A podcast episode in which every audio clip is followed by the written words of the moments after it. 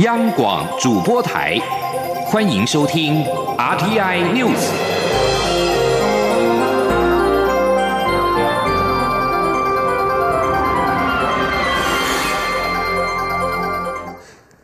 各位好，我是主播王玉伟，欢迎收听这节央广主播台提供给您的 RTI News。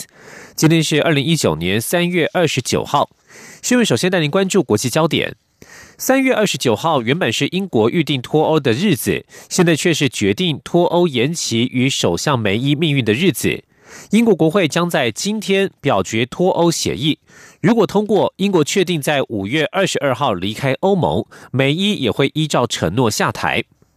欧盟要求英国国会在本周通过脱欧协议，如果通过，就准许脱欧期限延到五月二十二号。但是二十九号的表决内容并非整份协议，而是排除有关欧盟与英国未来关系的政治宣言，只表决退出协议的部分。美伊的脱欧协议包含了退出协议当中涵盖英国与欧盟的分手费、过渡期、边账。边境保障措施等细节，以及另外一份有关欧盟与英国未来双边关系的政治宣言。过去在国会举行的有意义投票，都是整套协议一同表决。由于梅伊已经对保守党议员承诺，一旦议议协议表决通过，他将会下台，不再主导未来的脱欧进程。因此，二十九号的表决将同步决定他的命运。许多议员对于政府分割表决表示不满，指责这是投机取巧；也有人质疑合法性。但保守党议会领袖李德森表示，一切都是为了确保英国能够在五月二十二号脱欧。保守党议员布里珍表示，把两者分开来表决根本是陷阱，这比合并表决还危险，有可能导致无法摆脱边境保障措施。他认为二十九号的表决不会通过。即将将你转回到国内，蔡英文总统二十八号晚间结束出访行程，返抵国门。总统在机场发表谈话时表示，这一次他在美国过境的待遇改善，日前几位市长访美也受到相当的礼遇。拼外交不分颜色，这是政府三年来努力的方向，让台湾人可以有尊严的被世界看见。他并且强调会继续努力，带领台湾尊严骄傲的走向世界。前天记者欧阳梦平的采访报道。蔡英文总统结束八天七夜的海洋民主之旅，在二十八号晚间返抵国门，并在桃园机场发表谈话。总统表示，他这趟访问了博流、诺鲁及马绍尔，并过境夏威夷，除了和友邦元首会晤，也代表台湾人民感谢友邦对台湾的长期支持。总统指出，尽管在出访期间北京反对，但他从来没有因此停下拼外交的工作。尤其这次过境夏威夷时，遇到一群到当地参加机械人大赛的台湾高中生，他们拿着国旗大声喊“总统好”，引起旁边观光客的注意。这种场景是以前总统过境时从来没有发生过的事，代表的不仅是总统过境待遇的改善，更是台湾年轻人可以更有自信。的被世界看到，就连几位市长之前访美时也得到相当的礼遇。总统说：“整阵子，我相信大家也注意到，郑文灿市长、林永昌市长还有柯文哲市长陆续的访问美国，也都得到相当的礼遇。那么拼外交不分年龄，也没有分颜色，这是我们三年来努力的方向，让台湾人可以有尊严的被世界看见。”总统表示，在太平洋上，台湾拥有理念相同的朋友，在各种国际场合为台湾仗义直言，给台湾最大的支持。中华民国台湾作为一个主权独立、民主自由的国家，有责任也有义务与理念相近的伙伴，共同为整个印太地区的和平稳定与繁荣做出贡献。总统最后强调，台湾是印太地区的贡献者，全世界都看见台湾的努力，从印度到。太平洋也都能看到台湾的角色。台湾正用行动告诉世界，台湾不只是台湾海峡旁边的台湾，更是太平洋上的台湾。尽管前面挑战很多，政府会继续努力，带领台湾尊严、骄傲的走向世界，做一个真正的海洋国家。中央广播电台记者欧阳梦平采访报道。继续关注两岸焦点。陆会主委陈明通二十八号受访时透露，过去他以学者身份访问中国时，曾经在时任国台办主任王毅面前质问中华民国在哪里。韩国瑜这次等刘杰一离去之后，才提到中华民国有什么用？高雄市长韩国瑜二十五号在深圳会见中国国台办主任刘杰一，并没有提到中华民国。待刘杰一离去之后，才在记者会上表示自己是国父孙中山的信徒，并重申国父创立中华民国是为了追求民主、民权、民生。陈明通质疑韩国瑜有本事，应该去刘杰一面前讲一中各表，等刘杰一走了，在后面再讲中华民国有什么用？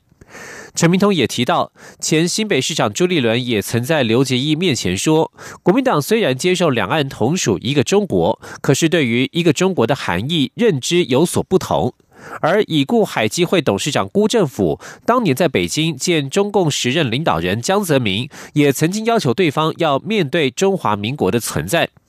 另外，陈明通也提到，台籍中国全国政协委员林有诗担任中共党政军职务违法，发言时更奉中华民国、中华人民共和国为正朔，要统一消灭中华民国，这不是叛国吗？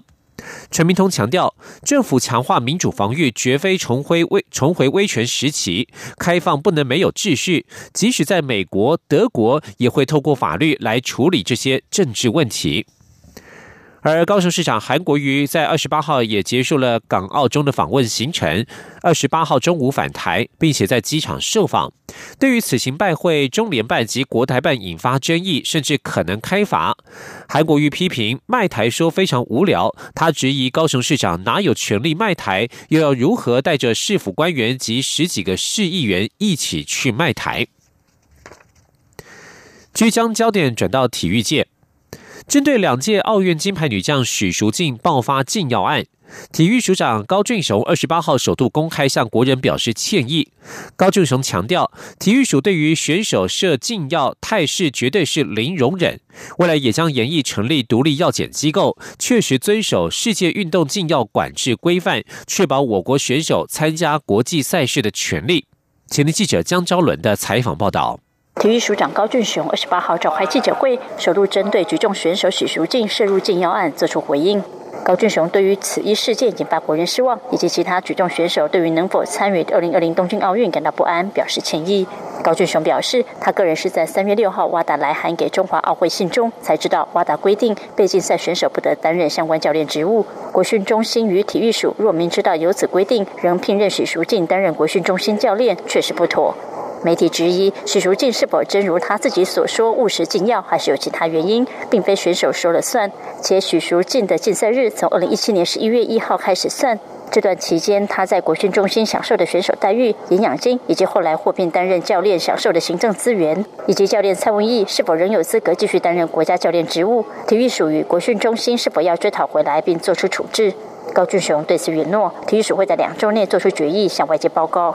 高俊雄表示，体育署对于选手违反禁药的态度是零容忍。目前当务之急就是根据最新运动禁药管制规范，重新解释国内药检行政管理流程，同时也有必要尽速成立独立的国家药检行政机构，确保选手参加国际赛事的权利。高俊雄说：“确保我们选手参加国际赛的的权利，哈，我们一定要遵守国际。”奥会哈跟挖达哈相关的一些规范哈，那也就是说，就禁药这件事情来讲哈，我们体育署的呃这个政策态度就是零容忍哈。那同时呢，我们也会呃研议对于我们台湾成立 NADOS，也就是一个独立的国家药检的中心这个机构哈，我们会研议可行的办法哈。至于举重选手郭幸存是否可能因为许淑净涉入禁药案，连带影响到二零二零东京奥运参赛权？体育署表示，依照二零二零东京奥运反运动禁药规定，若有选手三次或以上违反禁药规定，且经过国际举重协会或反禁药组织裁处，国际举重协会得取消该会员国东京奥运参赛权。目前在此资格赛期间，台湾并没有选手遭到国际惩处。但体育署还是保持审慎态度，会在确认所有规范，维护选手参赛权益。中国电台记者张昭伦台北采访报道。继续关注财经消息，台湾证券交易所二十八号宣布新增上市公司退场机制，将自明年四月一号起实施。未来上市公司明年三月底前申报今年度财务报告，如果有继续经营能力存在重大不确定性，或净值低于股本十分之三者，即适用。未来鸡蛋水饺股将有退场机制。证交所表示，现有部分上市公司因财务业务不佳出现上述情形时，这些国内上市公司或第一上市公司股票长期被列为变更交易方法或采行分盘交易，对整体上市公司品质及投资人权益保障有负面的影响，因此新增这类上市公司退场机制。证交所指出，上述公司依规定处以变更交易方法或采行分盘交易后超过三年内仍无法改善者，将增列为可停止交易事由；停止交易之后满六个月之后仍无法改善者，可终止上市。证交所表示，本次新增退场机制将予以一年的缓冲期，自明年四月一号起开始实施。美中贸易战战情延续，双方持续借由谈判缩小旗舰。不过，外商花旗银行爱在二十八号发表第二季投资展望，指出美国与中国各自面临四点不足，双方也认知到贸易战对彼此的冲击。因此，花旗银行评估美中贸易战对全球金融市场已经难有大幅度的负面冲击。请听记者陈林信宏的采访报道。花旗银行二十八号发表今年第二季投资展望，指出美国经济目前面临四点不足，包括美国参众两院于三月中投票否决美国总统川普宣布的国家紧急状态，府院和谐不足；另外，美国 S M P 五百指数面临获利成长不足，以及零售销售不足和通货膨胀不足。至于中国，则是面临经济成长不足、就业供给不足、贸易动能不足以及外资持有不足。花旗银行也指出，美中两个经济体加总已占全球 GDP 百分之四十，代表足以左右全球经济表现。因此，在全球今年经济成长放缓的同时，花旗银行评估美中贸易战不至于再恶化，但未来会在专利权等部分持续交锋，对于金融市场已难有大幅度的负面冲击。花旗资深副总裁曾庆瑞说。我刚刚讲美国的零售，呃，第一季大市场上预估也会修正三个 percent，中国的出口二月份还修下修二十 percent，所以大家非常清楚，对美中贸易战对大家都不好，不是一个好事情，所以我觉得大家会在中间找个平衡，啊，但是就是互相找比较呃好的时机，让双方面都有一些台阶可以下，我觉得其实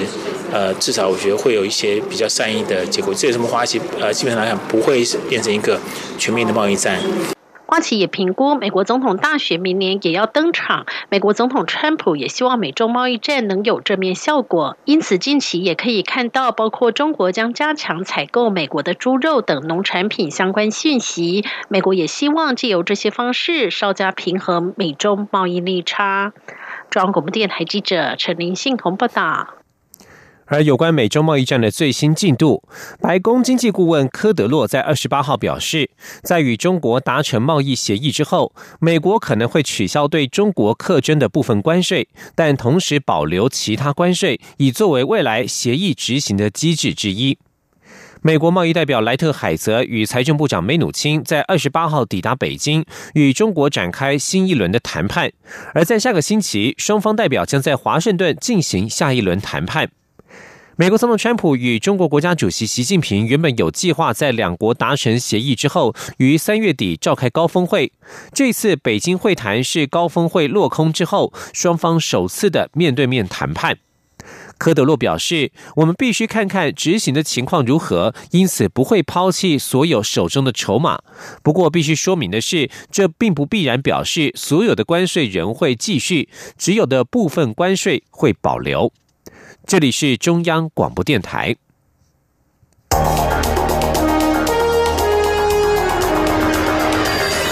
最敏锐的新闻嗅觉，延伸您的视野，让您听到最硬的两岸焦点。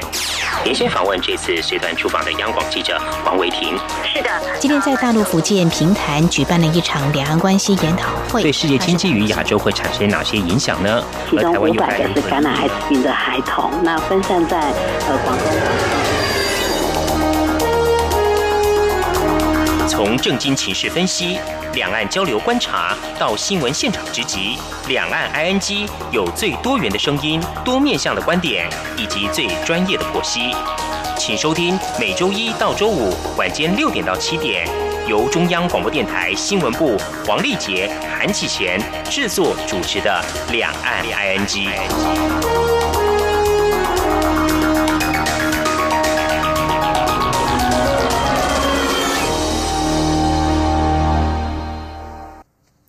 各位好，我是主播王玉伟，欢迎继续收听新闻。行政院会二十八号通过各界关注的酒驾刑法修正草案，增订宣誓条文：若酒驾罪犯致人于死或致重伤，有直接故意或间接故意，不问再犯与否，可比照杀人罪论处。与法务部的版本不同。政务委员罗秉成表示，酒驾致死样态非常多，若酒驾再犯致死，一律拟致杀人有问题，所以行政院增订酒驾犯罪致人于死有杀人故意，依照刑法第二十二章杀人罪各条规定处断。请听记者王维婷的采访报道。行政院会二十八号通过有关惩治酒驾犯罪的刑法修正草案。政院版本增订第一百八十五条之三，经有罪判决确定或经缓起诉处分确定，五年内再犯致人于死者，处无期徒刑或七年以上有期徒刑；致重伤者，处五年以上十二年以下有期徒刑。政院通过的版本修改法务部所提酒驾再犯致人于死，最重可判死刑的规定，将刑度调整为最重无期徒刑。不过，政院版也增订第四项：酒驾犯罪致人于死有杀人故意，依照刑法第二十二章杀人罪各条规定处断。政务委员罗秉成表示，纵观国际立法案例，以酒驾杀人罪侦办的情况不多，因此政院版增订宣誓性条文：酒驾情节重大者，不论再犯否，可以杀人罪论处。罗秉成说：“美国也好，德国也好。”它并没有一个叫做酒驾致死的杀人罪，但是在符合一定的危险情行为跟认知的条件底下，没有几次的问题，一次就应该用杀人罪来起诉。而我们现在刑法两百七十一条杀人罪是有死刑的，那我们在实务上是可以这样来做，但老实讲，跟德国一样，一直以来这种酒驾的这个致死案件，以杀人罪来侦办起诉的案件并不多哦。罗秉成表示，正院了解社会对酒驾犯罪夺去无辜民众生命深恶痛绝，但是修法也要注意刑法各罪处罚的衡平原则。他相信此版本已经在民意与专业之间取得平衡。罗秉成说：“那在这个讨论过程里面，从院的角度来看，要多方的去注意各界的意见，最后的调整为无期徒刑，是在这各方意见大家的讨论底下。”可以讲是专业跟民意之间尽量去取得一个平衡。当然我知道哈，立委们对这个酒驾致死案件深痛误解，社会也是哈。但是我们也要呃注意到整个刑法各罪的处罚之间的平衡性了。罗秉成表示，实务上已经出现用杀人罪起诉酒驾致死犯罪，但是案件很少。正院修法版本宣示酒驾故意致人于死，最重可判死刑的态度，促使法官仔细调查个案情形。政府严议重罚酒驾，引发国际关切。台湾此举恐怕违反人权两公约的规定。罗秉成解释，政院版规定酒驾致死有故意犯意，连结致杀人罪，并不会有扩大死刑适用范围的疑虑。另外，法务部版本之前也在刑法中增订对酒驾肇事车辆的没收制度。由于立法院之前三读通过《道路交通管理处罚条例》，已经有规定行政没入，因此政院也决定刑法中不再另外规定。中央广播电台记者王威婷采访报道。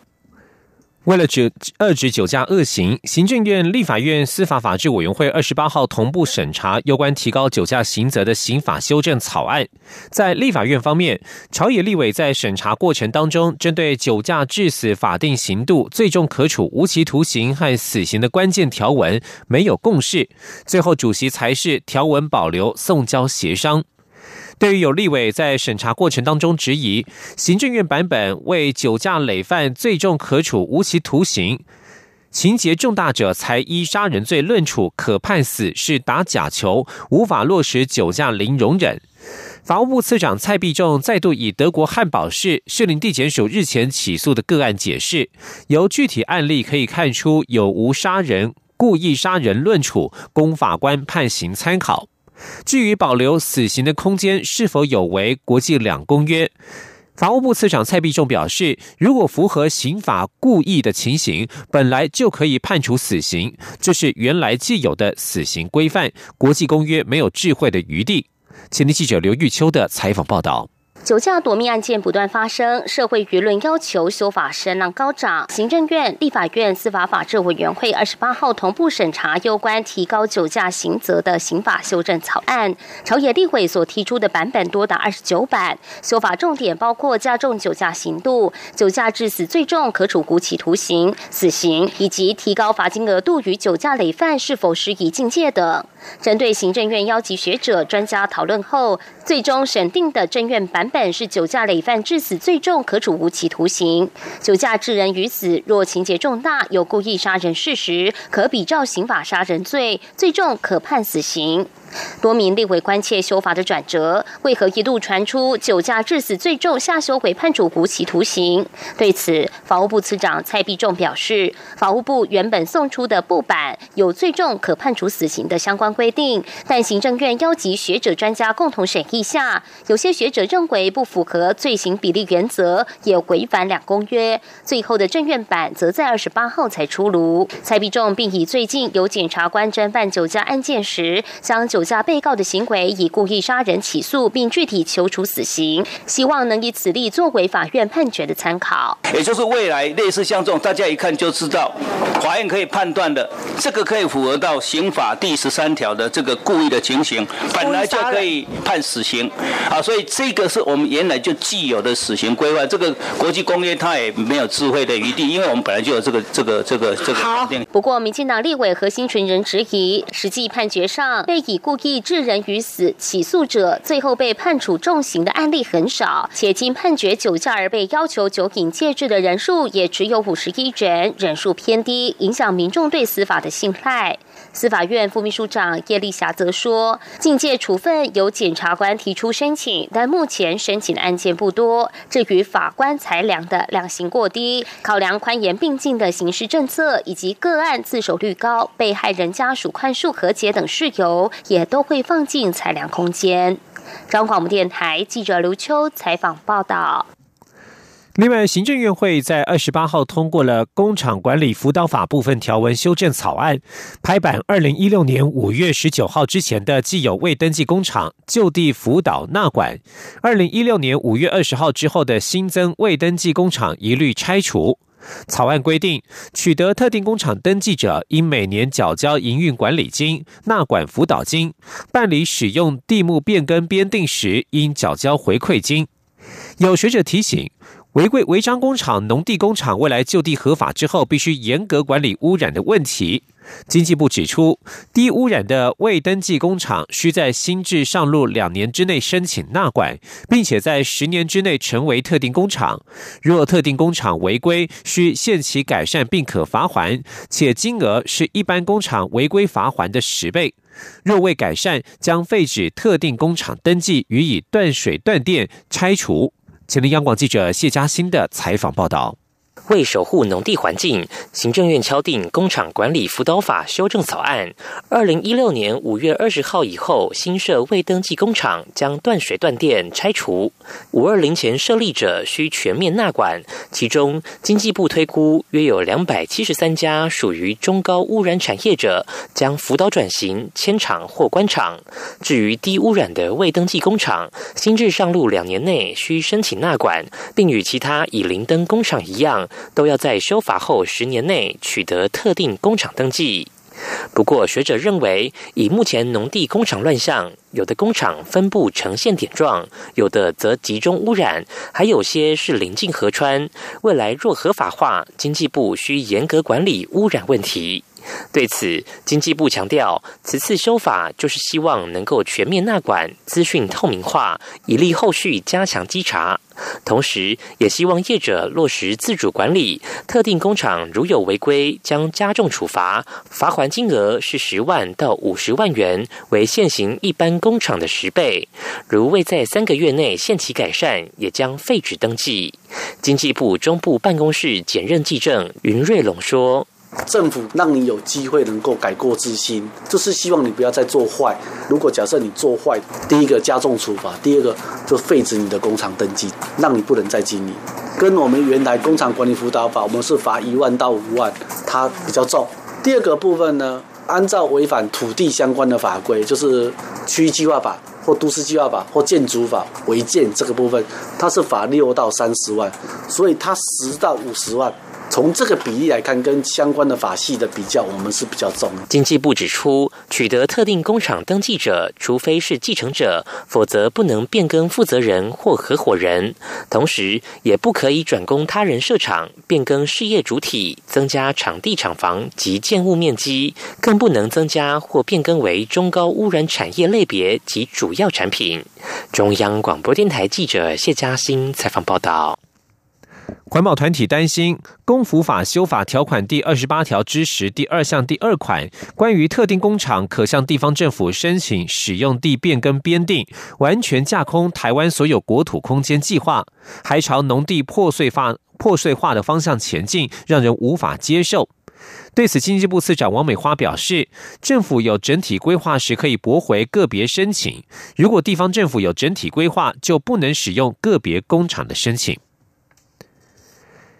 现在越来越多的人选择不生小孩，改养宠物，让宠物保姆新职缺出现。人力银行在二十八号公布五大新职种趋势，分别是人工智慧 AI、长照、网红、游戏、宠物相关产业，都将是未来十年最抢手的工作。今天记者姚文军的采访报道。随着时代演进，近期有不少新职种出现。人力银行二十八号公布五类最夯的新职种，分别是 AI、人工智慧、长照、网红、游戏及宠物。人力银行分析，越来越多的资讯科技服务都会用到 AI 人工智慧，也带动相关领域的工作。目前职缺仍以工程师为主，包括对谈机器人研发、机器人语言辨识、生理讯号演算法开发等。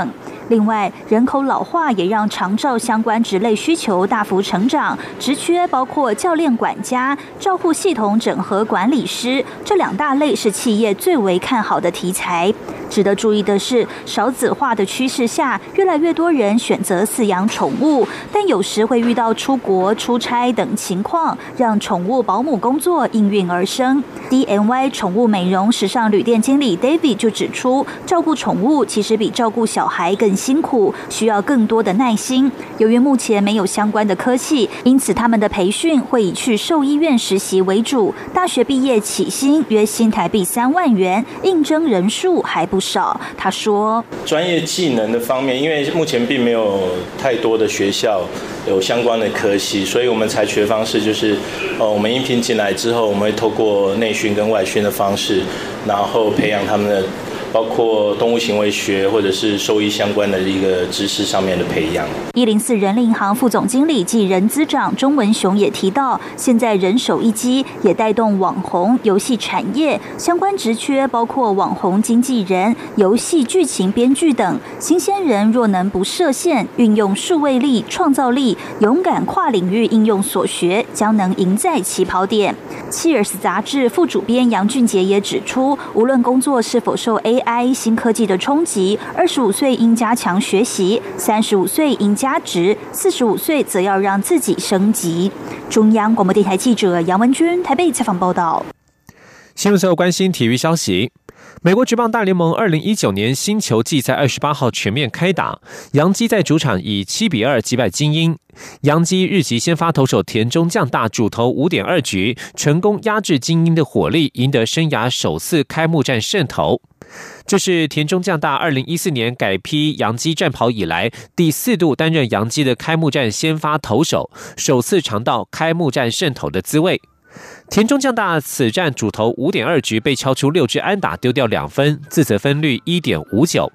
而杨基此战是头打俱佳，第四棒伊瓦特在一局下轰下了三分炮，博德八局下也开轰，精英九局上反扑无功，比赛最后是提前结束。精英先发投手凯许纳主投四局被敲出了六支安打，丢掉六分。以上新闻由王玉伟编辑播报。